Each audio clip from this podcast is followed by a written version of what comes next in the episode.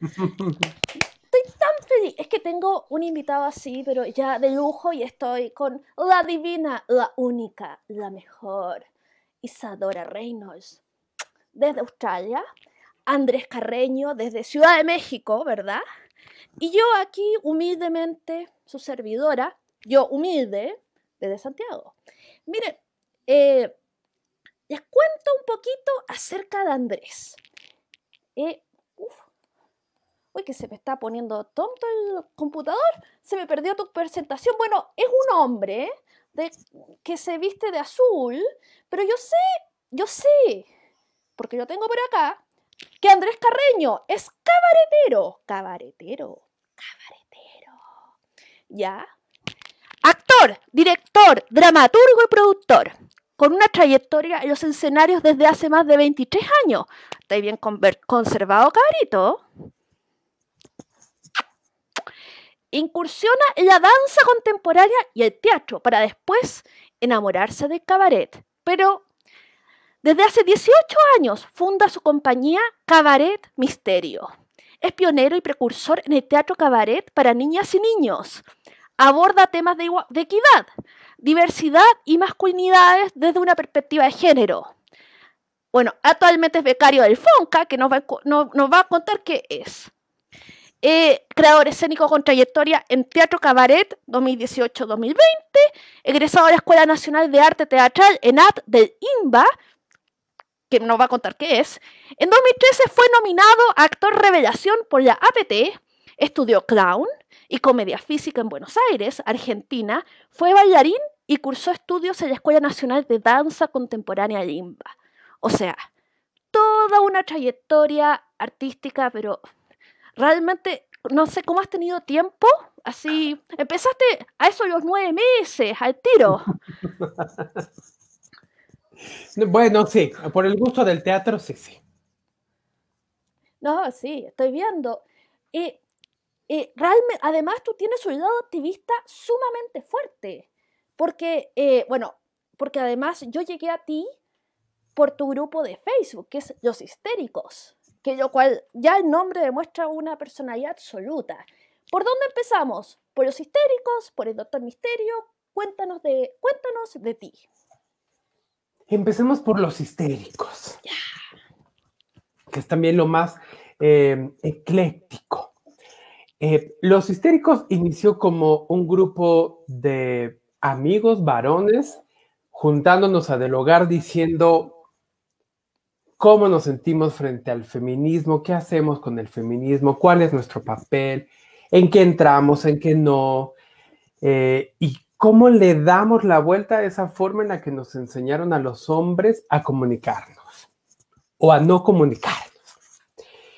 Y habemos hombres heterosexuales, gays y de distintas disciplinas. Al inicio, eh, todo inició por eh, Alexis, ¿no? que fue el que, el que nos em, convocó. Ahora están eh, Aarón, está Jorge y está Daniel. Y primero nos juntamos de una manera particular, es decir, en nuestras casas para platicar entre nosotros.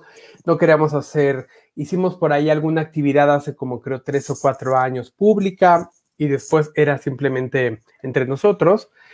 Y llegó un momento en el que consideramos que era necesario eh, salir públicamente a dialogar. No nos creemos poseedores de la verdad de nada, ni modelos de nada, ni que curamos machines. ¿no? Eh, de hecho, pues nada, uno, uno, sigue en su propio trabajo y hicimos, hicimos una reunión previa a esta cosa pandémica, donde nos juntamos ahí con, eh, con varios eh, hombres. Fue muy interesante. Primero, la respuesta fue, esperábamos que llegaran dos más y llegaron, yo creo, pongan unos 30, lo cual de todos para lo que esperábamos, eso era muchísimo. Y hemos dado algunos talleres y básicamente eso para, para mí es un, un buen espacio. A ver, porque a veces lo que siento es que los hombres no sabemos en dónde entrar, ¿no? Y los pobres hombres bugas, a veces, perdón, siento que menos, ¿no?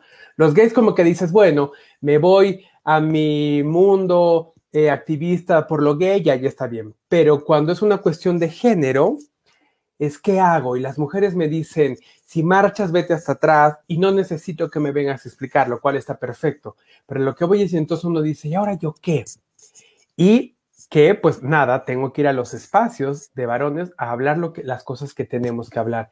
Y eso es este espacio, es donde nosotros dialoguemos y digamos, a ver, ¿cuál es nuestro trabajo hacer en todo este rollo del género? Bueno, rollo, una palabra muy mexicana. Y, ¿Y qué es lo que tenemos que hacer? No qué es lo que le tenemos que ir a decir, que esa es otra a las mujeres, ¿no? Porque luego nos reunimos para decir, no, bueno, lo que pasa es que lo que tú estás haciendo, compañera, está muy mal y yo, bla, bla, bla, bla. Y poco volteamos, lo repito creo por cuarta vez, pero porque me parece importante, a ver cuáles son estas temáticas que tenemos que hacer eh, nosotros los hombres, trabajar.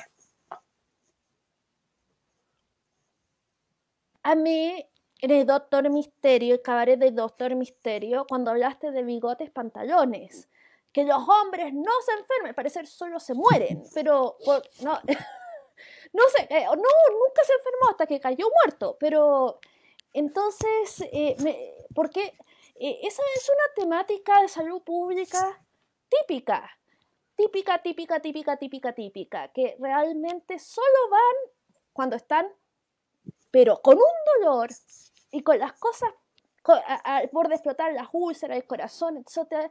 En cambio, las mujeres vamos mucho antes y, y de repente vivimos más precisamente por eso.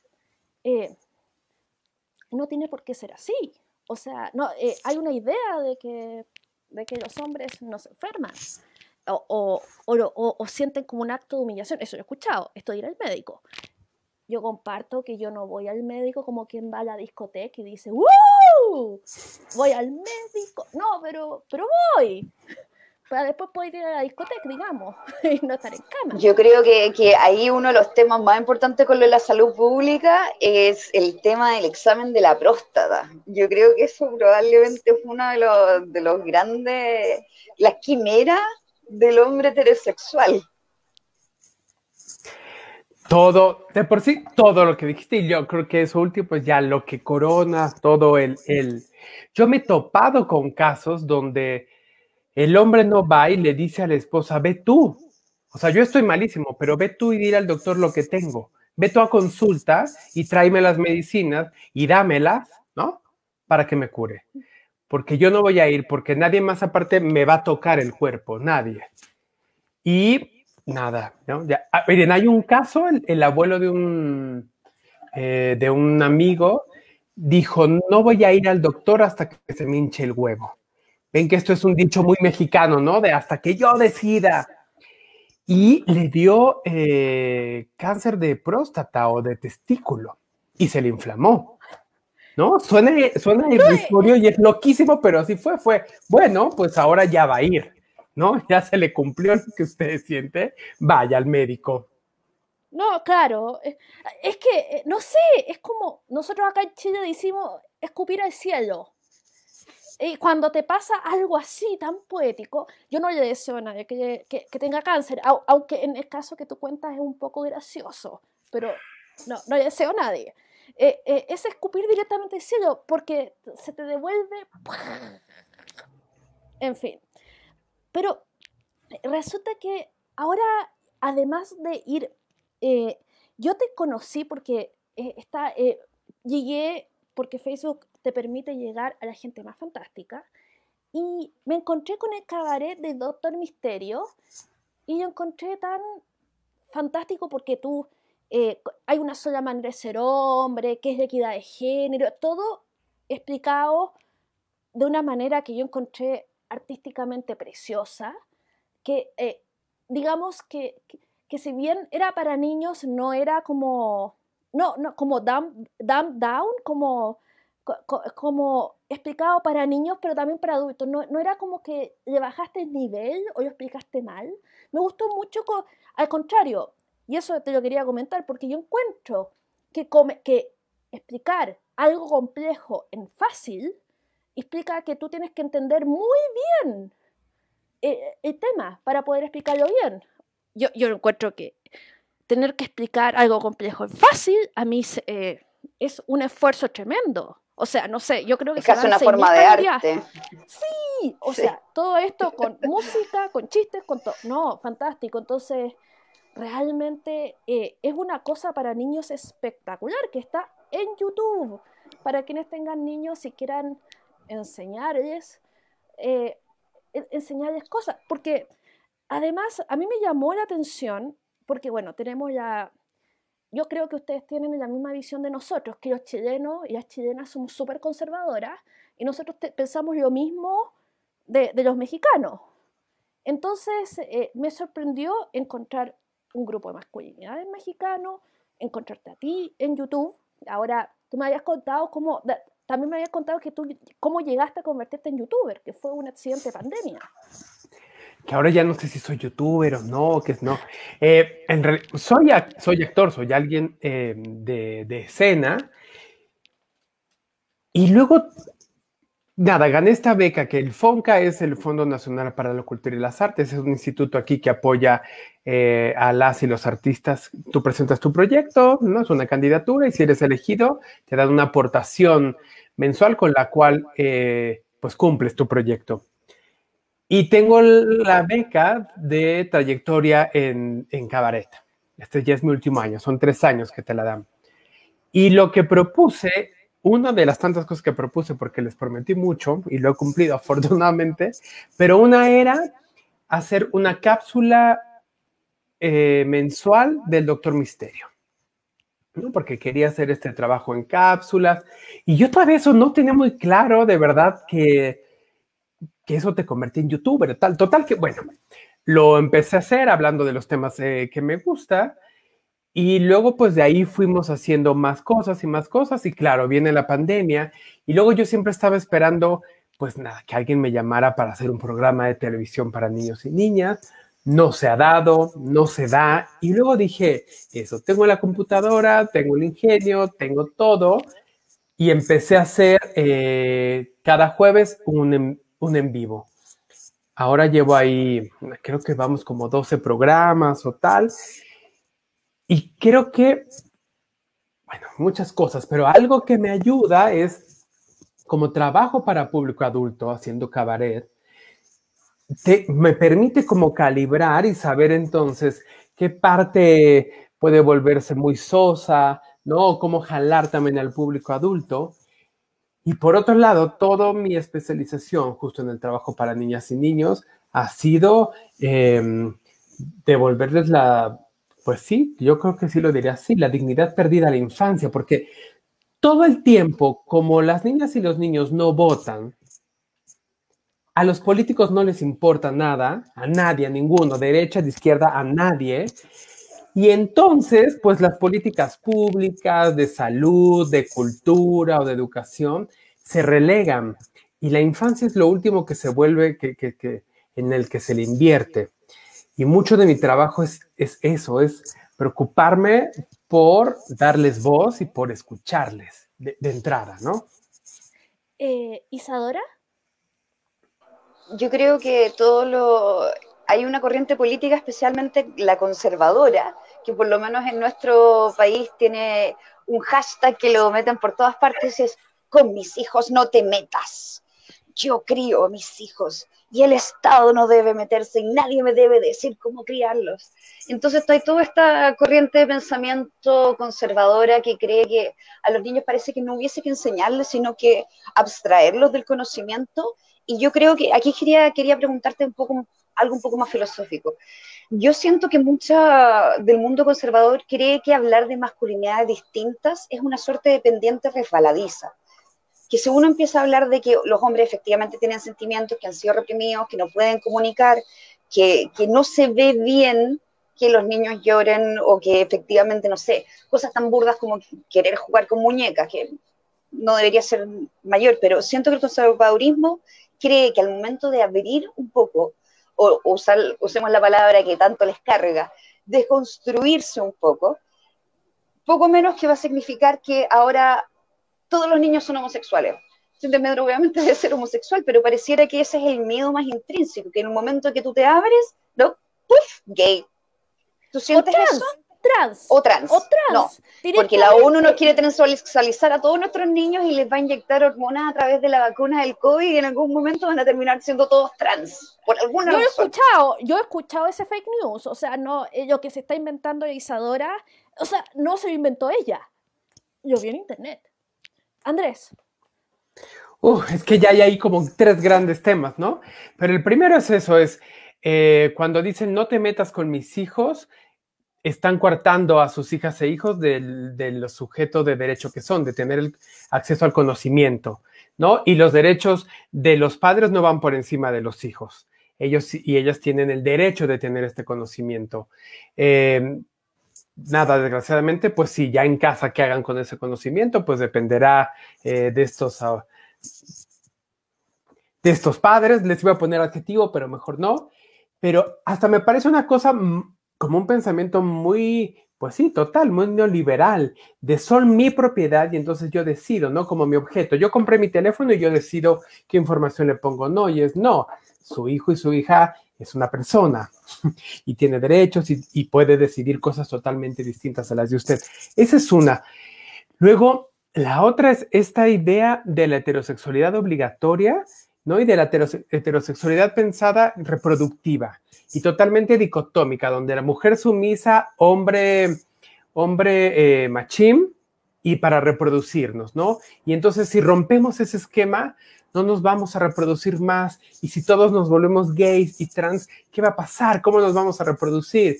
Yo no hice nada, se acabaría el calentamiento global y la Tierra le iría mejor, ¿no? De entrada. Eh, y todo este discurso, sobre todo, hay tanto para profundizar ahí, pero creo que lo que hacen es ahondar en este discurso del, del, pánico social, de si usted no sigue estas reglas, se acaba el mundo. O sea, la película hollywoodense que haya visto el fin del mundo se va a activar. Y hay gente que lo cree y ahí es más difícil, porque una cosa es que alguien diga, no sé, mira, esta cosa de que las mujeres trabajen o que los hombres gays se casen, como que no me gusta tanto, y uno habla y dice, mira, no es cuestión de gustos, de derechos, pero es más difícil trabajar cuando alguien dice, no, es que mi Dios, el que sea, escribió aquí lo que es verdad y si tú lo, lo cambias, el mundo se acaba. Ahí, uff, un trabajar, ¿no? Yo he escuchado, eh, y corrígeme si me equivoco, que la, la sociedad mexicana no es, no es tan, eh, tan machista, como que hay, hay movimientos de equidad de género, se da un poco más eh, una, una, suerte de nivelación de los derechos entre hombres y mujeres, pero al parecer hay mucha homofobia. No sé si eso es cierto. Yo, como no soy no soy un especialista, ¿no? Antropólogo, sociólogo, no me quiero atrever a, ¿no? Primero es, se ha avanzado más en ciertos estados en materia de derechos eh, gays y lésbicos, por ejemplo, en, tanto al matrimonio igualitario, ¿no? Que es toda otra temática, pero se ha avanzado más ahí que en cuestiones de género. Mm, el machismo sigue permeando y si no le quisiéramos llamar machismo, porque luego también habría que empezar a desmenuzar qué es esto para que no se deslave tanto la palabra, pues llevamos 10 feminicidios diarios. Diarios. O sea, es una cifra aterradora. Hay historias, que eso es lo peor, no hay una historia, hay un sinfín de historias. Hay una que se llama Las tres muertes de Marisela, que está en Netflix, ¿no? De esta mujer que dice, desaparecieron a mi hija, yo encuentro al culpable, este, nada, y ella acaba asesinada frente al Palacio Municipal. O sea, una historia desgarradora en la que si uno va desmenuzando, es todo un trabajo de, de despreciar lo femenino, de despreciar a las mujeres, de... No, hay mucho que trabajar en materia de, de, de género. Justo ahora, yo que me voy a saltar un poco, pero el personaje que estaba haciendo este Superman lo estoy haciendo Superman mexicano, ¿no? Con bigote y sombrero. Em, se ha avanzado un poco, pero hay que trabajar muchísimo más. Con todo y que ahora tenemos un presidente más de izquierda, en el tema de mujeres y género, no. O sea, seguimos oyendo declaraciones como bueno, pero es que las mujeres son las que más nos cuidan, pero la mamá es lo más importante, ¿no? Estas cosas que se siguen filtrando y entonces nos siguen eh, deteniendo y siguen estructurando esta, esta dicotomía de la que hablamos. La imagen de la Virgen de Guadalupe es algo que permea mucho, mucho la sociedad, es la, dicotomía entre la, Malinche y la Virgen de Guadalupe, yo me imagino que todavía tiene algo que ver en, ¿cómo se llama?, en las dinámicas de hogar la mujer perfecta y pía versus la, traicionera. Eh, yo quería decir que, bueno, acá dice eh, que poniendo... José Bobadilla, hola, me gustó escucharlo, fantástico. ¿Ve? Latinoamérica. Costa Rica. Mai, mai. Eh, eh, absolutamente de acuerdo con lo que dijo Andrés, no tengo idea qué será. Suena, sí, sí. Pero eh, lo que dice eso de que acá Lucas Lacet, que mi pareja, se queda acá. yo estoy de acuerdo que la idea de reproducir tus propios servicios domésticos, o sea, no contratarlo, reproducir una idea que, es más antigua que, que liberalismo. Y todavía es como, oye, pero no sé, pero ¿cómo, Isadora, no tienes hijos? ¿Quién te va a cuidar cuando seas vieja? O sea, eh, eh, eh toda esa cuestión es... Eh, y las cosas de que no, no quieres tener hijos, se te va a pasar. es una fase. entonces, o una última que escuché es que las mujeres, y esto es como que si yo estaba pensando quizás en ser madre se me pasó, las mujeres, y esto sí que es neoliberal, decían, las mujeres tienen que tener hijos, porque los hijos, así que eh, entra fuerza de trabajo al mercado y los mercados prosperan. Es como, uy, o sea, ¿soy un útero para el mercado? No, ni muerta, ni muerta, pero digamos, eh, eh, puros discursos súper utilitaristas y súper adultocéntricos, porque el punto es que ahí el niño no interesa como persona. Al contrario, mientras sea niño molesta, cuando entra a servir es cuando es un, adulto, un trabajador entre medio, es puro, es puro cacho. Eh, digamos, no lo digo yo, yo, o sea, no lo pienso yo, es como, eso es lo que yo llevo de discurso, o sea, si estoy trayendo trabajadores para las fábricas, soldados para los ejércitos y madres de los soldados y de los trabajadores, o sea, como, no le estoy haciendo un, muy gran favor. Isadora, me interrumpes el rant. Uh, no, no, no, dale. Lo que decías de la Virgen de Guadalupe. De, yo creo que sí, aquí la gente es más guadalupana, aún más yo creo que, que católica, ¿no? Es la Virgen de Guadalupe. Eh, yo respeto las creencias de cada quien, ¿no? Cada quien creemos en lo que queremos. El problema, claro, es cuando esta creencia se inserta para seguir reproduciendo esas estructuras de explotación para las mujeres o desdeñar a las mujeres.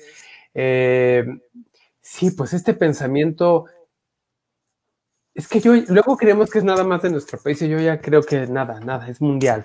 De donde como hombres no te metas con mi madre o no te metas con mi hermana, pero que lo peor es que en el fondo es no te metas con ellas, que es, lo, que es lo que más hay que trabajar, porque si las, si les pasa algo a ella, eres mi orgullo, porque son extensión de mi propiedad, ¿no? Que eso es lo, malo, ¿no? No es que es, oye, eh, estoy aquí para ayudar si se necesita, sino no te puedes meter con ellas porque soy el señor feudal y son parte de, ¿no? Que esa es la idea que se, que sigue pasando, que cuando en la calle alguien dice, ¿por, ¿por qué ves a mi hermana? ¿no? Que va bajado un poco esta forma en ciertos lugares, ¿no? Pero tiene que ver por, no la, no la veas porque es mi propiedad, ¿no? Es, lo que está en el fondo. Y entonces todo lo que ustedes ya saben, que es considerar a ella como que no tenga voz, como que no se puede defender, como que puede decidir sobre sus deseos y saber si le contesta al chico la mirada o no, ¿me explico? En fin. eh, quería volver un poco más hacia las masculinidades em, y quizás tratar un tema que, que, es medio mm, complejo en este minuto que tiene que ver con eh, los incel. Eh, con toda esa pequeña rama de hombres que al parecer se han sentido traicionados un poco por, por, la sociedad.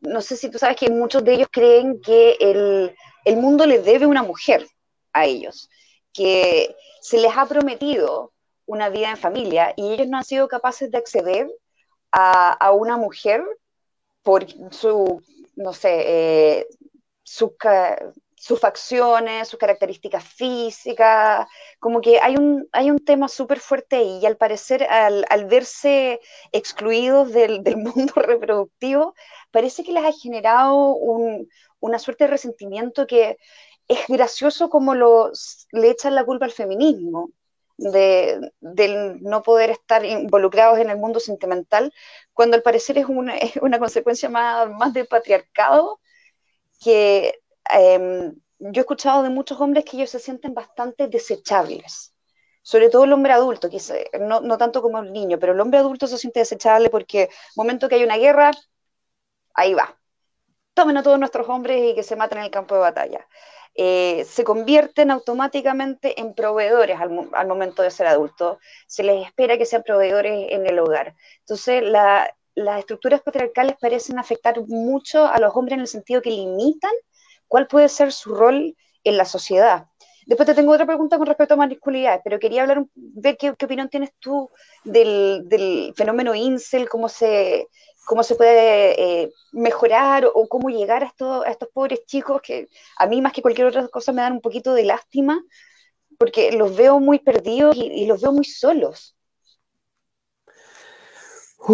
primero, eso que dices es un gran tema de ver las masculinidades a través de los estudios de género. O sea, si ya llegas a darte cuenta, soy desechable, ¿no? morimos más hombres eh, que mujeres en el mundo, ¿no? Que en cantidad es cierto. Y en la guerra, bien, entonces ya te diste cuenta, ok, ¿y quién produce la guerra?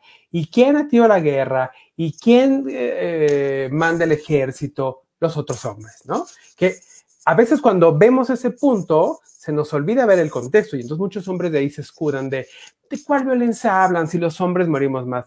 Sí, en proporción, pero a manos de quién? De otro hombre. Y no por ser hombre, sino por provocar guerra, por provocar violencia, por las otras cosas que dijimos antes de salud, ¿no? Ese es un, es decir, si ya te diste cuenta de eso, entonces profundiza y ve qué estructura te convierte en desechable y verás que somos nosotros mismos los hombres los que nos volvemos desechables.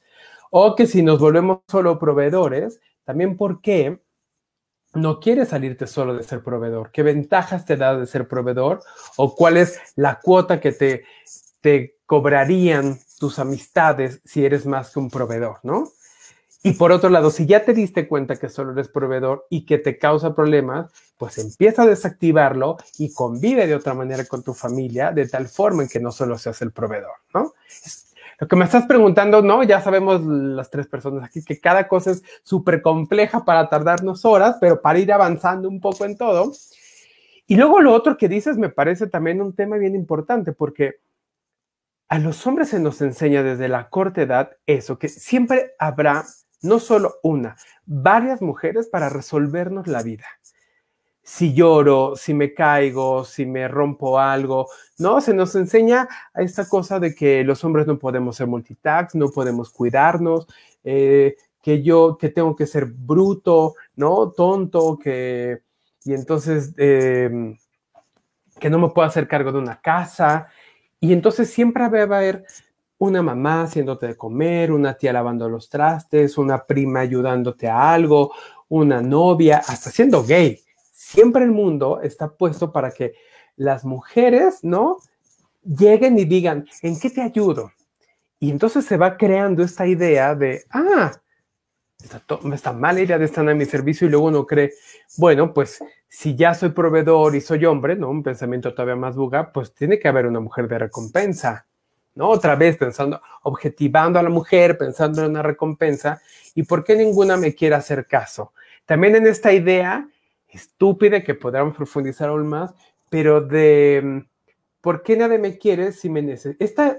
¿Por qué nadie me quiere si me necesitan? Otra vez, esta idea, ahora no tengo aquí una pluma, pero que es como, o como un Lego, ¿no? Que supuestamente un hombre y una mujer son como el Lego perfecto que se junta uno con otro y que, que nos la creemos y es, no, tampoco, hay un montón de variedades y, y, eh, y formas ¿Y para qué nos y para qué queremos estos dos legos juntarnos? ¿No? No para lo mismo, no, no siempre en las mismas formas. Y yo creo ahí que, o sea, entiendo lo que dices y esto, justo estos hombres son los más perdidos y con los que más hay que trabajar, porque no entienden nada. Todavía en cierta forma, lo que decía algún inicio, pues algunos hombres gays, por, haber, por ser gays, hay una cosa que nos hace cuestionarnos la estructura. Pero si de pronto dices, a ver, he seguido el, manual del patriarcado al pie de la letra, ¿cómo que no están las recompensas que me prometieron? ¿No? ¿Qué onda? ¿Dónde están? Por eso es que están creo yo, que no entienden nada y que afortunadamente la fuerza y la voz de las mujeres y de las más jóvenes cambia, ¿no? Las chavas más jóvenes ya eh, se, mm, se, expresan de una forma distinta y no esperan lo mismo de los chavos. Entonces también hay muchos chavos diciendo, no entiendo, ¿ahora qué hago? Y las mujeres, esta historia que es que si tú eres lo suficientemente linda y simpática y encantadora, pero sobre todo linda, puede ser pesada, pero linda, eh, el mundo se te va a abrir. O sea, es como, eh, yo estoy regia, eh, digamos, cero celulitis, no sé, pechugas, 90, 60, 90, y estoy soltera. O sea, y me tengo que comprar mis propias, mis, mis propias piscolas. O sea, el mundo me ha fallado, ¿cachai? Así que estoy en, eh, me gustó verlo del otro lado. Igual, el punto es que ese tipo de cosas te comen la vida. Tú piensas que, que estás trabajando por, eh, por algo que vas a conseguir, pero en realidad eh, no, estás avanzando con unos como con, los ojos semi tapados por un túnel y realmente se te está yendo la vida en eso. En fin. Eh, y es cierto lo que dice sobre, sobre esta mujer que, te tiene que ayudar. Muchos hombres pasan de la situación de la mamá eh, protegiéndolo a la señora eh, amoldándolo. Yo debo decir que en mi experiencia me he encontrado que, los hombres divorciados, que ya pasaron por una suerte de sedazo, estoy hablando de la generación boomer, la generación X, eh, generaciones anteriores, eh, oh, un saludo a la Débora, qué lindo que nos esté viendo eh, esta, en verdad los pasan por un sedazo, los filtran, los dejan más o menos armaditos y llegan y son más independientes, más preocupados de las labores del hogar, como que pareciera que sí, por generaciones hemos sido una máquina de pulir diamantes en bruto, pero a la vez yo creo que todas estas estructuras que nos han enseñado, yo siento que se han perpetuado más desde las madres hacia los hijos que desde los padres porque sabemos que en Latinoamérica se da mucho la situación de, los hogares eh, monoparentales, donde los papás abandonan sus labores y a veces ni siquiera pagan la pensión. Entonces esto queda como en manos de las mujeres y no sé si tú sientes lo mismo, que las mujeres perpetúan, o cierta generación de mujeres han sido las que han perpetuado estos, estos estereotipos. Pienso que ahí hay un, un, engaño, o sea, hay una parte que sí y hay otra que es un gran engaño, porque e, estas cosas no se perpetúan solo con, el discurso. ¿No? Hay gente, por ejemplo, cuando yo doy talleres que dicen, en mi casa nunca me dijeron que no hiciera tal cosa porque era de niñas, nunca, ¿no? O a mi hermana no le prohibieron cosas de hombres y eran súper liberales mis padres. Y empiezas a indagar y dices, bueno, pero algún día les, les, dieron juguetes iguales, ¿no? Aquí están las dos Barbies para, para hablar de lo más común, las dos Barbies y las dos eh, juegos de ciencia a ti y a tu hermana. No, Ah, bueno, entonces no era con las palabras, pero también con el modelaje. Y a veces lo que sucede es que los hombres no, no nos dicen con palabras cómo comportarnos, pero sí con el modelaje. Entonces, bueno, llega la mamá y te dice, no sé, siguiendo el ejemplo que dices, tú no te levantes, hijo, porque eres hombre y yo lo tengo que hacer en tanto mujer, ¿no? Y llega tu papá y tú ves que hace lo mismo, que se siente y se espera Entonces, no es solo la mamá la que está ahí abonando en este ejemplo, es el papá que no llega y dice, no, no, no, levántate y ayude, no ayudemos o ayudemos, colaboremos. Es que no quería decir ayudar por esta palabra de ayudar a la que le es la obligación, sino es el trabajo de todas las personas de aquí. Y ahí es el engaño, porque uno puede decir, es que la mamá es la que me dijo, no, y el papá que no hizo otra cosa y tampoco te enseñó otra cosa. Y entonces ahí va junto con pegado. Y luego un poco de lo que decían, claro, hay algunas mujeres que frente a este avasallaje y frente a estas estructuras totalmente patriarcales, lo que queda es el uso a veces de, del... Ay, se me fue ahorita el nombre, pero del... del pues eso, del, capital eh, eh, del cuerpo, ¿no? Bueno, no puedo decir que soy más inteligente porque todos huyen. No puedo demostrar mi deseo sexual porque todos los hombres huyen. Bueno, pues me va a poner bonita como me dijeron que tenía que ser, ¿no? Y a veces es la única moneda que queda, porque a otras, o afortunadamente otras también salen de ahí, pero saben que esto tiene un costo. A lo que voy es, hay otras mujeres también que dicen, a ver, ya me flete yo el costo de esta dicotomía de género, pero ya me lo fleté y estoy aquí. Entonces, bueno, ahora le voy a exigir a los demás que se comporten como debe ser. Y entonces a mi hijo varón y a mi hija eh, mujer les voy a decir también cómo debe ser, ¿no? A veces también por eso es que las, mamás pueden em, perpetuar esto y porque no han podido salir de ahí, a veces porque dicen, es que si yo hago que mi hijo y mi hija salgan de ahí, la van a vivir más difícil, ¿no? A veces también puede pasar, pasar eso. Digamos que lo único que quiero cerrar es que, no, otra vez, los hombres tenemos un montón de responsabilidad y tienen un montón de responsabilidad en todo esto. Porque otra vez si las mujeres son las que más cuidan a las niñas y a los niños, entonces ahora otra vez es su culpa eh, seguir pasando el machismo, es, pues no, ¿no? otra vez echarle más carga y es, no, todas y todos somos responsables de este mundo en el que vivimos. Capital erótico. Eh, capital yo quería em, pasar a un tema que personalmente eh, lo he visto mucho en hombres y me da, me da un poco de lástima. Yo no sé si, si crees tú que esto se puede ascender al, al, abrir como lo estás haciendo tú con los histéricos, de, hablar un poco más sobre su capital erótico, como lo estaban diciendo.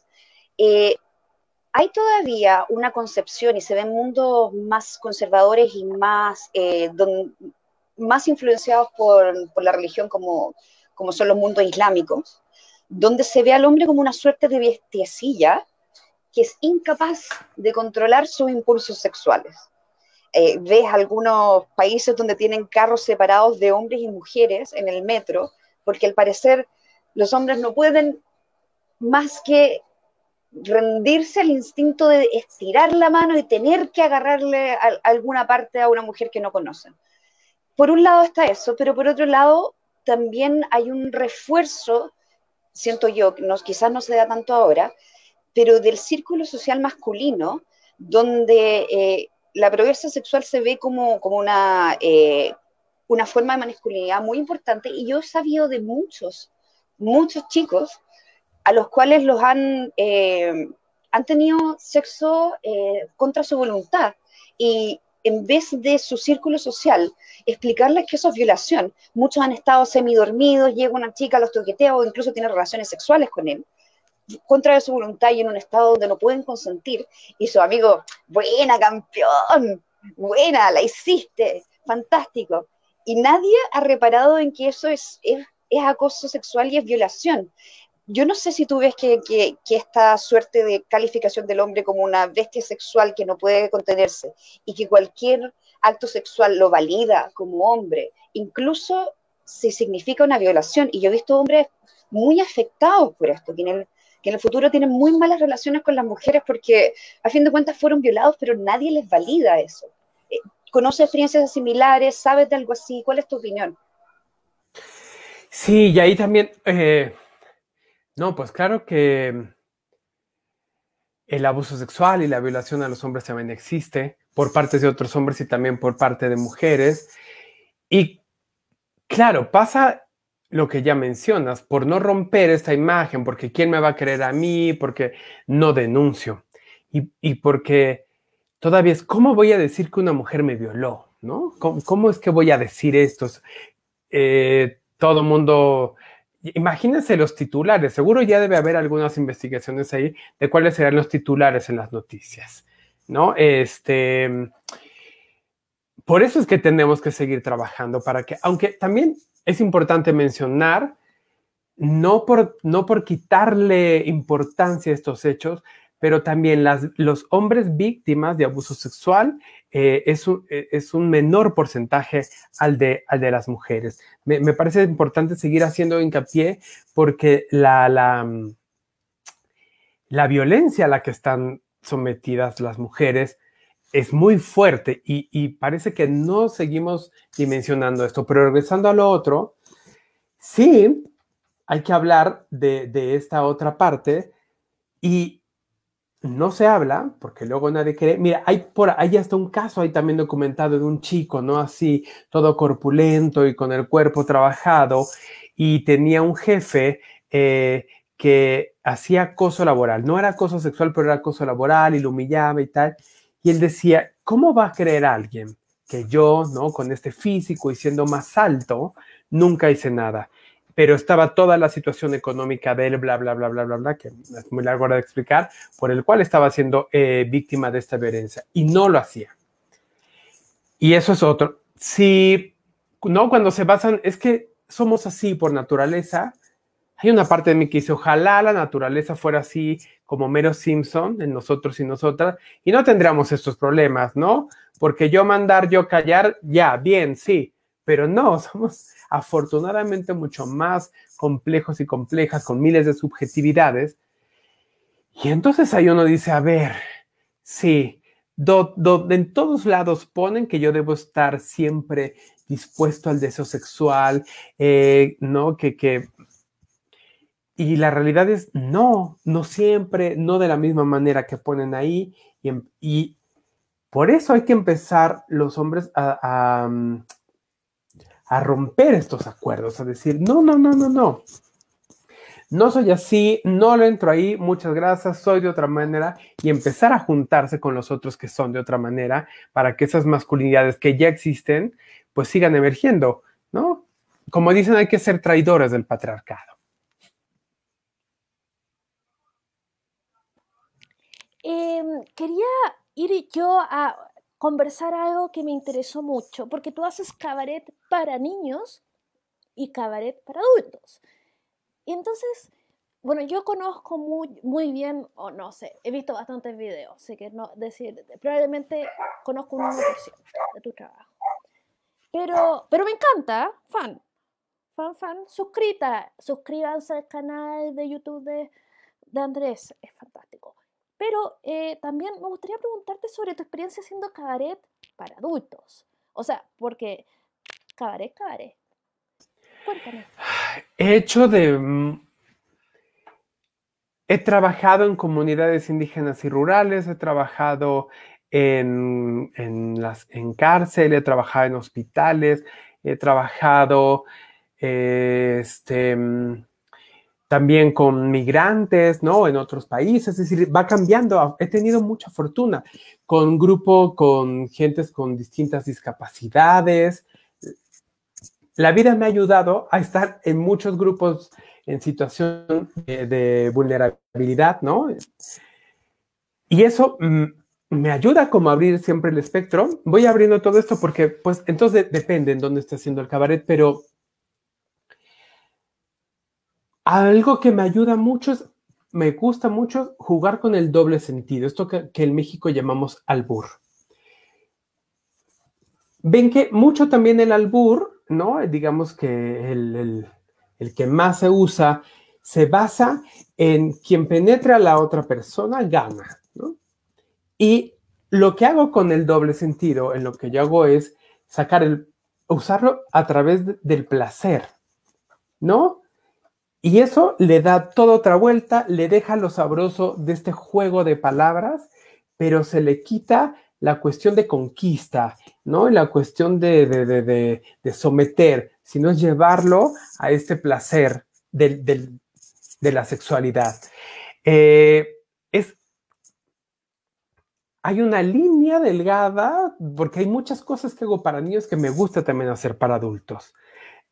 Mezclar este humor eh, más de, de la lógica de las palabras o a veces llamado humor blanco con el contraste de lo, del, doble sentido.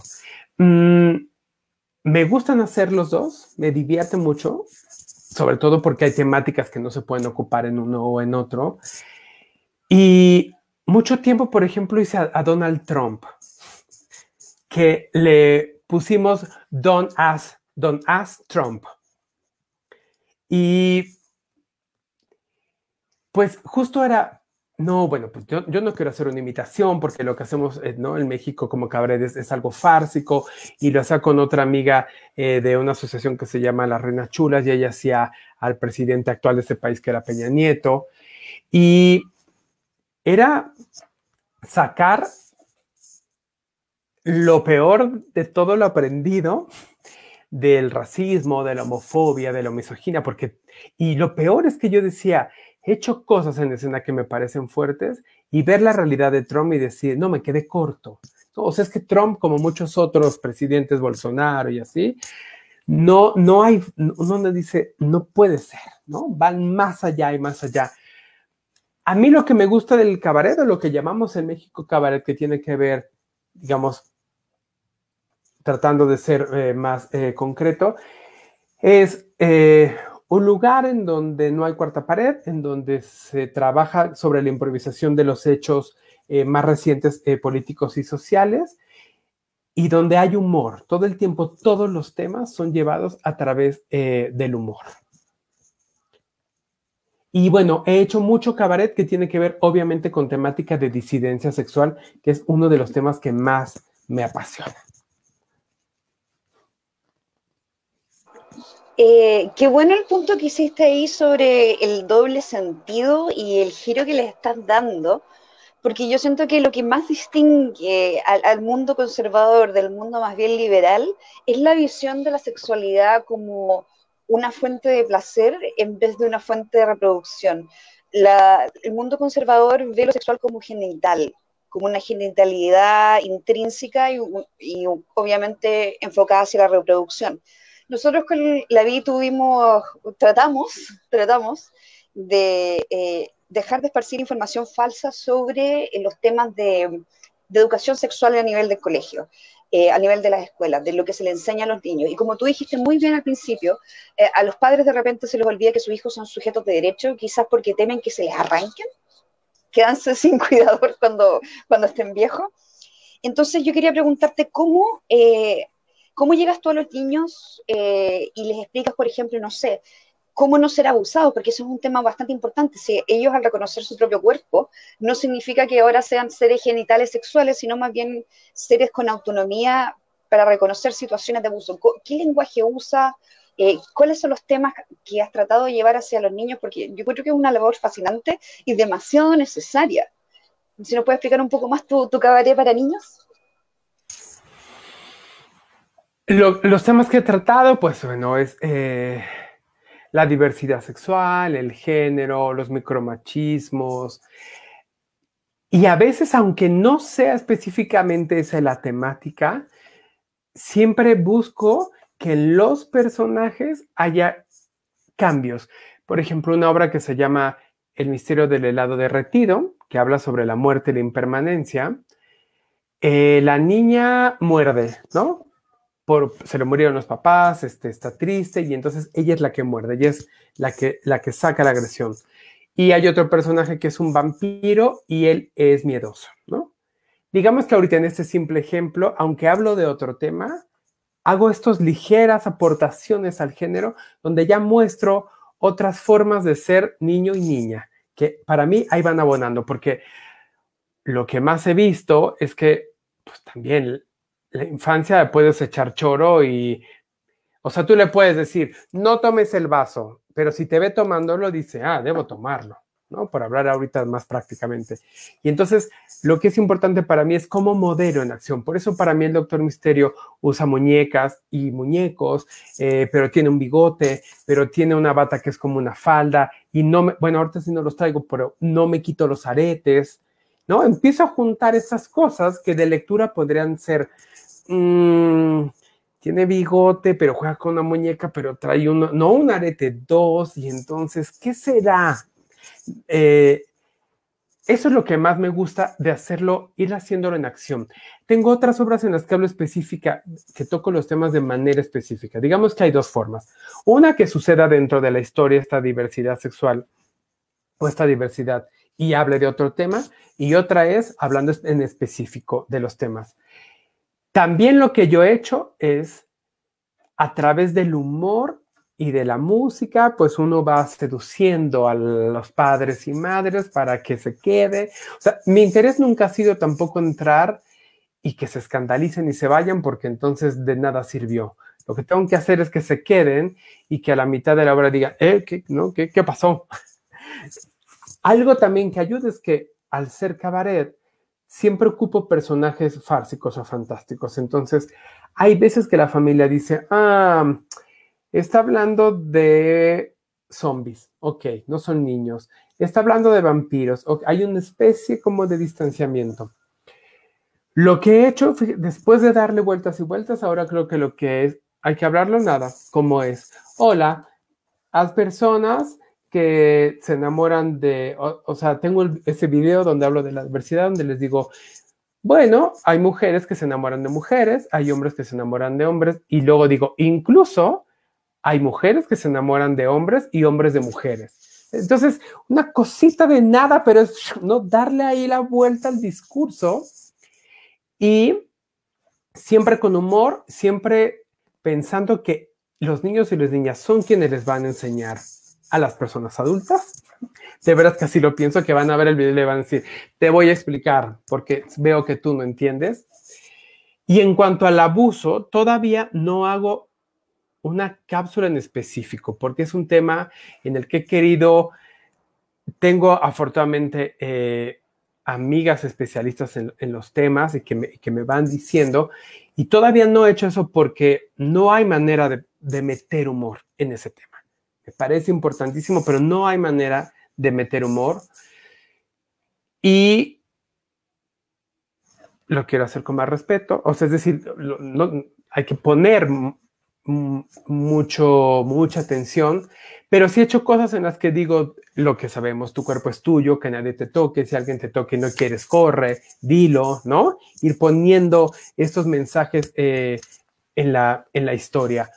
Y pues, miren, en el fondo yo quisiera que en el futuro, y ojalá fuera en el futuro próximo, no tuviera que estar hablando de temas de género y diversidad, que, esto ya pasara, ¿no? Yo espero eso, que mis obras en el futuro no se hagan porque ya estemos adelantadísimos y adelantadísimas, eso es lo que espero. Pero ahora, nada, por, por ser una propia persona ¿no? que vive en la disidencia sexual, no puedo haga lo que haga, no ponerlo en escena. Y quiero hacer cosas también para niños y niñas que si yo hubiera visto de niño, me hubiera ido mejor en la vida. No me hubiera sentido ese bicho raro que nos hacen creer, sino que ves y dices, ah, ok, hay alguien, porque ya me ha pasado. A veces lo que pasa es que dices, no veo reflejada la historia de la que vivo, la que sea. A veces hasta lo más sencillo de como niña me gusta hacer karate y no no soy lesbiana, no soy marimacha, por decir ahorita los estereotipos, simplemente soy niña y quiero hacer karate. Pero no hay nada que me refuerce por fuera que eso es posible. Y por eso hay que hacer un montón de historias diversas que nos ayuden a reflejarlo a todos y a todas. Eh, hay una cosa, esto que tú decías, eh, me recordó algo que de, Harari, ¿no? Eh, que escribió un libro Sapiens, y es un, yo lo encuentro así brillante, pero brillante, brillante, brillante, brillante Einstein. Y él tiene una historia, bueno, que empieza en realidad eh, sobre el tema de, de, los datos, de cómo resulta que hay tanta información eh, que los seres humanos, dice él, que son muy, no son buenos para conocerse a sí mismos. muchas veces uno no ve lo evidente de uno mismo, no ve su propia nariz, bueno, uno no ve su propia nariz pegada a la cara. Así que directamente, entonces, él dice que, pero, pero pucha, alguien que te observa eh, te, te, puede sacar la foto. Entonces, él da el ejemplo, él decía, bueno, yo a los 21 años no me había enterado que yo era gay, pero era evidente, ahora que lo pienso para atrás era evidente que yo era gay. Ahora con mis datos, o sea, eh, no sé, los likes que doy en Facebook, eh, lo, que veo, lo que no veo, incluso sin ser porno.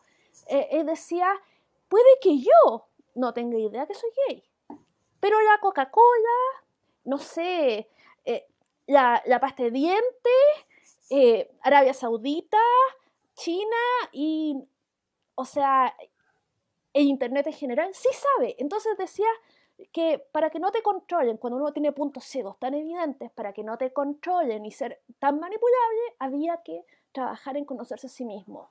Porque los seres humanos, y si él, y si él que es inteligente a morir, no se había enterado que era gay, cuando el otro dice que era evidente, pucha, ¿qué, qué puntos ciegos tendré yo? ¿Con qué, eh, con qué piedra me estoy cayendo siempre que no veo? Pero que tú probablemente Isadora ves y que tú, Andrés, serías capaz de sacarme, de, sacarme la foto y decir, pero espabilate. O sea, en fin.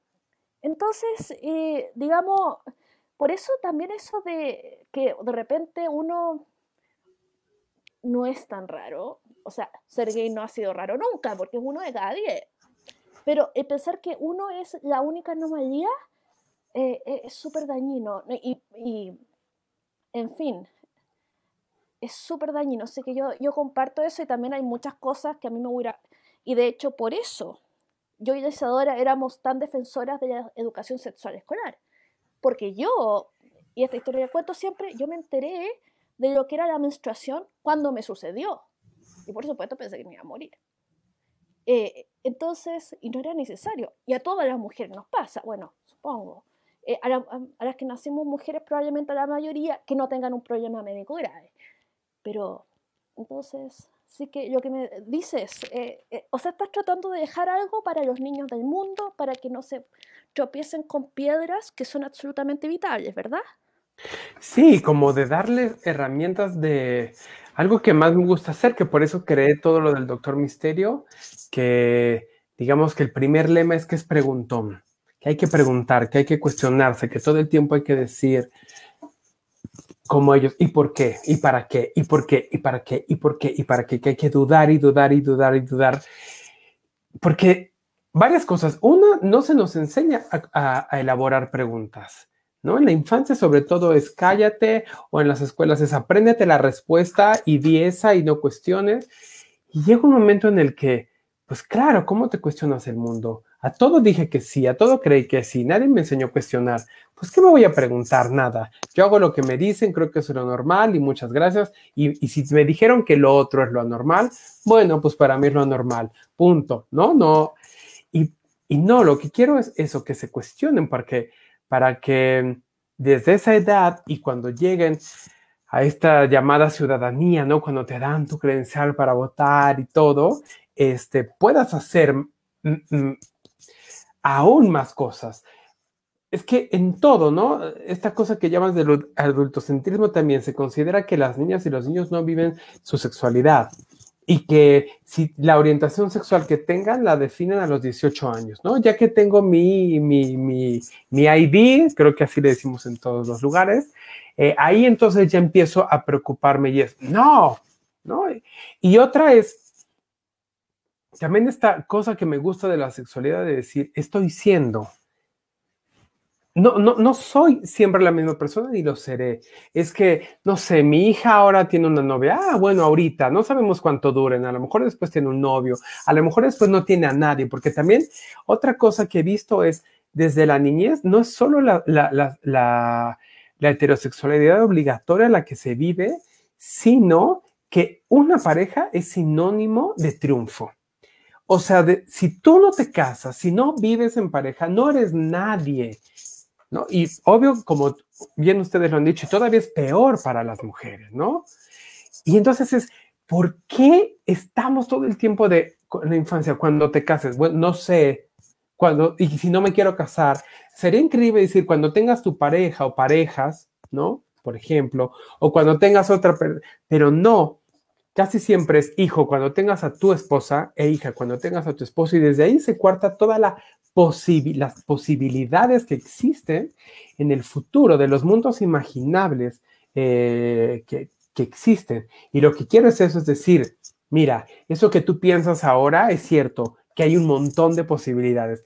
Eso es. No hay una, no hay una única forma de ser en ninguno de los casos, ¿no? Porque también, dicho sea de paso, también a veces ser gay o lesbiana o trans no, no, te, no nos exime de estar en esta cosa heteronormada, ¿no? A veces hay personas heterosexuales mucho más libres y mucho más eh, con pensamientos progresistas que alguna persona trans o algo gay o alguna lesbiana que seguimos haciendo la heteronorma, ¿no? Porque, como ustedes bien saben, pues la orientación sexual no, no va junta con pegada con el género, ni con la identidad de género, ni con las ideas fascistas que se le puedan cruzar a uno en la mente, ¿no? Yo creo que eso de pronto es lo que no entiende la gente, que es que, que es afortunadamente la sexualidad y los la humanidad somos compleja, porque antes decía, no, eh, si es de izquierda, entonces es progre. Y entonces, ¿no? Si, si es mujer, no es misógina. Si es hombre, este, es machista. Pero nos, me explico, dábamos muchas cosas por hecho que no, que la complejidad existe y todas las personas, yo, yo también ahora creo que todo el tiempo, o sea, yo no me puedo decir ahora a una persona, que no discrimina. Soy alguien que trabaja por no hacerlo y que pone cuidado en eso, pero que, porque si no, sería decir, ya me le ve y veo más allá de, y no, es voy tratando porque crecí siendo eh, homofóbico, machista, misógino, racista, discriminador, y lo que, lo que he tratado de hacer es trabajar para no serlo. Porque también creo que cuando decimos que ya no lo somos y miramos a los demás desde un pedestal, ahí yo ya no creo en la gente. Y digo, mmm, mmm. Como verme salir el tema, pero... No, pero tiene todo el sentido. Y esa gente, por ejemplo, a mí me, irrita mucho esa gente que dice que yo no veo colores. No, pues hay que verlo. Esa, es la gracia, ver a la gente por toda su, identidad. Y si tiene un color, también probablemente tiene una historia, tiene un pasado. Eh, entonces, dárselas de, de, elevado, como le estoy diciendo, como una suerte de alcanzar el nirvana, nirvana del, de deshacerse de los prejuicios, tampoco es cierto. Si uno tiene que estar evolucionando constantemente conociéndose. Y eso es lo que estabas diciendo tú de, de la pareja como uno de los, como los triunfos de la vida. Es tan difícil como mujer sacarse eso de encima. Yo estoy a punto de cumplir 34 y lo único que tengo son gatos y títulos universitarios. a eso me he dedicado. Eh, pero claro, uno ve, no sé, con mi hermana que ya, ya se casó, que toda la vida dijimos que íbamos a ser las que no nos íbamos a casar y ya se casó y tú decís, mmm, lo estaré haciendo mal. ¿Seré yo, señor? Eh, te quería preguntar una cosa, ya que estabas hablando de la diversidad sexual, como la abordas en tus videos, eh, ¿te ha tocado lidiar con el tema de niños trans? Eh, ¿Has abordado ese tema? Porque es, es, tan sensible en este minuto, como que la gente pensara que al abordar el tema de los niños trans, que no son una gran mayoría, es un subsegmento, pero, pero existen, de nuevo la pendiente resbaladiza de que ahora todos los niños se van a cuestionar su género, que quizás ni siquiera sea tan malo, que se lo cuestionen un rato y después se definan, así como, como lo hacemos todos durante toda la vida. ¿Has lidiado con ese tema? La última cápsula que hice, que está ahí en el canal de YouTube de El Doctor Misterio, es sobre infancias trans. Y era también otro tema que, ah, que me daba miedo tratar para no equivocarme, porque aparte, eso, el mundo trans tampoco es una realidad, son múltiples ¿no? No todas las personas trans necesitan hacer cambios hormonales o, cambios eh, en el cuerpo, eh, algunas una parte, otras otra, ¿no? Es decir, y, la palabra trans, como ustedes saben, ¿no? También es un paraguas ahora que se utiliza a veces para em, em, abarcar a muchas personas. Eh, y lo traté, mm, voy a hacer antes primero el comercial, porque si no, luego se me olvida, pero acabamos de escribir un libro que se llama Familias Diversas. Lo escribí con Fernanda Tapia, que es una gran comunicadora acá en México, con una locura especial, por lo cual yo creo que eso es lo que nos unió, ¿no? Y con Trino, un gran eh, caricaturista muy reconocido también en México. Y nos juntó una editora y ya teníamos esta obra de teatro de familias diversas, ¿no? Se llama Familias Monstruosas, y nos juntó para hacer el libro. Y cuando, cuando estaba yo con Fernanda trabajando, ah, eh, dijimos, nos encantan los monstruos primero, ¿no? La historia de los monstruos, y entonces de ahí fuimos diciendo, ah, pues los papás, la familia homoparental son dos vampiros, los abuelitos son dos momias, la madre soltera es la llorona, y en los juegos de palabras dijimos, y Frankenstein es Frankenstrans. Y es Frankenstrans porque construye su cuerpo y porque entonces va a hacer modificaciones, ¿no? Llevamos la metáfora. En el libro hicimos un tratamiento mucho más poético, porque no queríamos que fuera una cosa cargada de o de discurso o de explicación más técnica. Pero en la cápsula sí lo hago más, ¿no? Otra vez son como las dos formas eh, una más poética y una más, más concreta.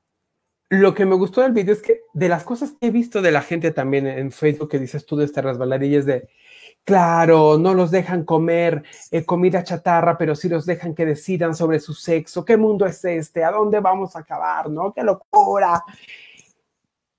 Y lo que creo es que lo que pasa es que el mundo trans viene a derrumbar también, ¿no? Como el feminismo, pero el mundo trans viene a derrumbar todas las estructuras que teníamos y a decir, eso que tú creías que era inamovible, que es el sexo, fíjate que es una construcción más.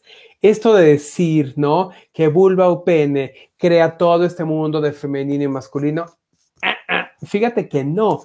Y no solo eso, fíjate que no solo se cambia un genital por el otro, puede que no, ¿no? Puede que hay niños eh, con vulva, hay niñas con pene, y ahí es donde no la gente dice, que a mí me encanta porque digo ahí, ya está, es una, em, un dicho tal vez viejo, pero donde explota la tacha, ¿no? Donde dicen, ¿qué? ¿No? Y lo que creo es que la gente dice, ¿y entonces de qué me agarro? Como tú bien dices, ¿no? Si todos se van a cuestionar, pues nada, se van a cuestionar y listo. Y es una pregunta más y algunos lo harán, otros no y seguirán acaba de salir apenas la, cápsula y vamos viendo cómo va, porque también, em, pues, eso, como mi material es muy específico, tampoco es un material que se vuelva masivo, desgraciadamente, ¿no? Porque hay gente que dirá, no, yo mejor, mira, Peppa Pig, este, ¿no? O yo mejor el, dinosaurio que dice esto ya, pero que ponerle este, este contenido a mis hijos y que luego me vengan a preguntar, pues no, no, no, este, no, no, lo quisiera hacer, pero lo he tratado y lo traté así, que, que nace Frankenstein y el papá dice que es un varón y, y al nacer eh, Frankie le dice, yo me sé y me siento niña. Y entonces ahí vamos eh, trabajando este tema. que fascinada estaba tratando de buscar dónde se podía encontrar el libro y ahí encontró el link. Quizás no es ideal, pero es la improvisación del momento. Eh, estoy fascinada por tu trabajo y me gusta lo que tú dijiste de, ah, de, los prejuicios, porque yo, por lo que yo he visto, bueno, eh, es, eh, importante no es el primer pensamiento, lo importante es el segundo. Si yo, bueno, voy a discriminar a Isadora, si yo pienso que Isadora, no sé, porque tiene puros gatos y, o sea, puros gatos y doctorados. Ah, eh, no sé, eh, eh, resulta que, no sé, estás chupando la sangre de esta o no sé. ese es un primer pensamiento. y quizás sea automático. Pero el segundo fue, oye, pero tiene, tiene la libertad de hacer lo que ella quiera y no está haciendo daño. ¿Qué asunto, qué problema mío es? Y yo creo que cuando uno se preocupa de que el segundo pensamiento no sea automáticamente malvado, cuando ese es el trabajo que uno tiene que hacer, pero el primer pensamiento de que, ay, ¿cómo se deja el pelo así? Ese pensamiento como el tiro, la crítica, la censura, eso hay que controlarlo. de nuevo, o sea, otra historia que, yo tenía que yo leí hace mucho tiempo, se me olvidó totalmente, la autobiografía de Nelson Mandela. Nelson Mandela, un día, antes de, irse a la cárcel, se sube a un avión a ir a un congreso a otra parte de África y se da cuenta que, eh, quien, eh, que, eh, que, conduce, que el piloto es negro. Y Nelson Mandela se aterra porque nunca había visto a otra persona negra hacer algo así. Y entonces en un momento quedó como, chuta, me voy a morir. Y después como, oye, yo no, yo no puedo estar pensando esto. O sea, ¿cómo? ¿Cómo yo? y, eso a mí me, me, puso como, y se fue y se sentó, probablemente habrá rezado un par de Ave María o algo así, nervioso igual, pero, eh, y después lo comentó en su libro. Entonces, como, de verdad, de repente el primer pensamiento, no, el primer pensamiento solo te define si tú dejas que te defina. Y si le pasa a Nelson Mandela, ¿cómo no le va a pasar a una? Digamos. Eh, entonces, sí, eh, es importante, y, esto de no caer en la moralina, que es como la superioridad moral a, a toda, y soy mejor que tú, así desde el desayuno, desde la ducha de la mañana en adelante. En fin. Oye, eh, ha sido fascinante. La verdad, eh, yo tenía hartas expectativas de esta conversación contigo, pero tú la has superado. De verdad, ha sido fantástico. Y quería, esto es un, un último rato que es como, yo le digo peinar la muñeca, es como, di la locura que se te ocurra. Eh, puedes repetir algo que dijiste porque era muy importante quizás y quieres remarcarlo. Quieres eh, hacer autopropaganda impúdica eh, y digamos y vendernos todos tus libros y mandarnos puedes digamos darle un, mandarle un beso al gato aunque insisto el gato no te ama de vuelta y o no sé etcétera tú tú dale bueno y también ella, nuestra diva, nuestra diosa de Liberty News también puede hacerlo y peinar la muñeca también, ¿por qué no? Ok, Andrés. Primero estoy, la primer locura será decretar que ya debo de ir a conocer Chile. Me encanta, me, toda la gente, afortunadamente, que he conocido hombres y mujeres de Chile hasta ahora, es me fascinan, es increíble. Acabo de trabajar con un grupo de mujeres comediantes chilenas. Eh, hicimos un taller eh, virtual y justo yo les decía, bueno, ¿no quieren que les dé una chica, no? El taller, ya que son puras mujeres. Y me dijeron, no, pensamos específicamente en ti, queremos que seas tú. Y fue maravilloso. Les mando un saludo porque después les mandaré este link a todas. Eh, esa es una. Lo otro es, tengo una, tengo una carrera eh, ecléctica, pero es eso. Lo que hago para adultos es bajo, el nombre de Cabaret Misterio. Lo que hago para niñas y niños es bajo el nombre de Doctor Misterio. Pueden ir al Facebook de Cabaret Misterio de Doctor Misterio o pueden ir a la página de www.cabaretmisterio.com.mx tengo en la página de Facebook, escribí dos manuales para cabaret. Uno es un manual específico para cómo hacer teatro cabaret. Y el segundo que acaba de salir es, le puse el manual de Carreño, porque yo soy Andrés Carreño y ven este manual, ¿no? De, entonces, el manual de Carreño para el cabaret con eh, perspectiva de género y diversidad sexual. Es mi pequeña aportación desde una persona de las artes escénicas introducida en la academia para darle a aquellas, eh, aquellos seres que se quieren acercar al teatro con estas cosas de diversidad y género y no entiendan, un primer eh, acercamiento. Este manual se puede eh, ver de manera en línea o aportar una cantidad ahí simbólica para ayudar a que la página siga. Tengo el libro este que de familias monstruosas, que aparte estamos muy felices porque hace mucho no se hace eso a lo mejor aquí en México, pero va a salir, salió ya en México, va a salir en España y va a salir en, Centro y Sudamérica. O sea, va, para, estará muy cerca de ustedes, va a estar en Argentina y seguramente estará en Chile.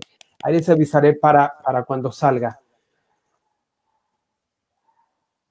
Suscríbanse a mi canal, se los agradeceré mucho. O sea, ¿no? ayudar a que estos contenidos lleguen a más personas, me encantaría, me encantaría, me encantaría. Bueno, y lo último, lo que te decía al inicio, es que me invitaron a trabajar em, a un encuentro, se llama Programa de Simposium Ubuntu Menage. Men, Engage, perdón, Men Engage. Ah, Menage. Menage, ya bueno, ya. ya Men Engage. Ya. Y estoy ahí trabajando este, un personaje que sea un Superman mexicano, ¿no? Entre ranchero y, Superman y ahí. Bueno, y ya lo último, lo último es que a mí una herramienta que me ha encantado a través del llamado teatro cabaret aquí en México es el humor, que creo que es la mejor forma de trabajar contra estos pensamientos cerrados y conservadores, es el humor que a veces nos agarra la indignación, que hay temas que nos sobrepasan y nos duelen las tripas y tal, y hay que agarrar ese enojo, esa incomodidad, pero no perder de vista el humor, porque, mm, porque el enemigo lo que quiere es que perdamos el sentido del humor y ese no lo vamos a perder. Es lo que diría.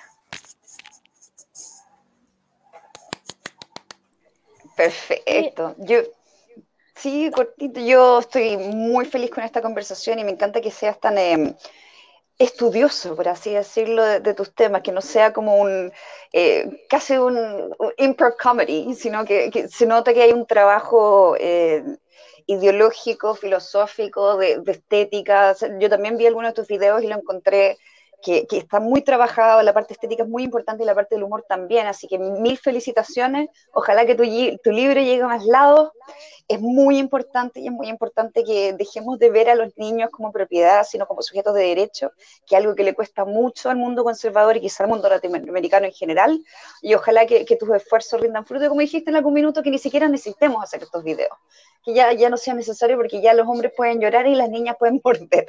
Así que un gusto conocerte, un gustazo y felicitaciones. Lo mejor, lo mejor de los deseos, así que harto corazones. Ahí, para todos. Bueno, entonces, un abrazo, fue fantástico.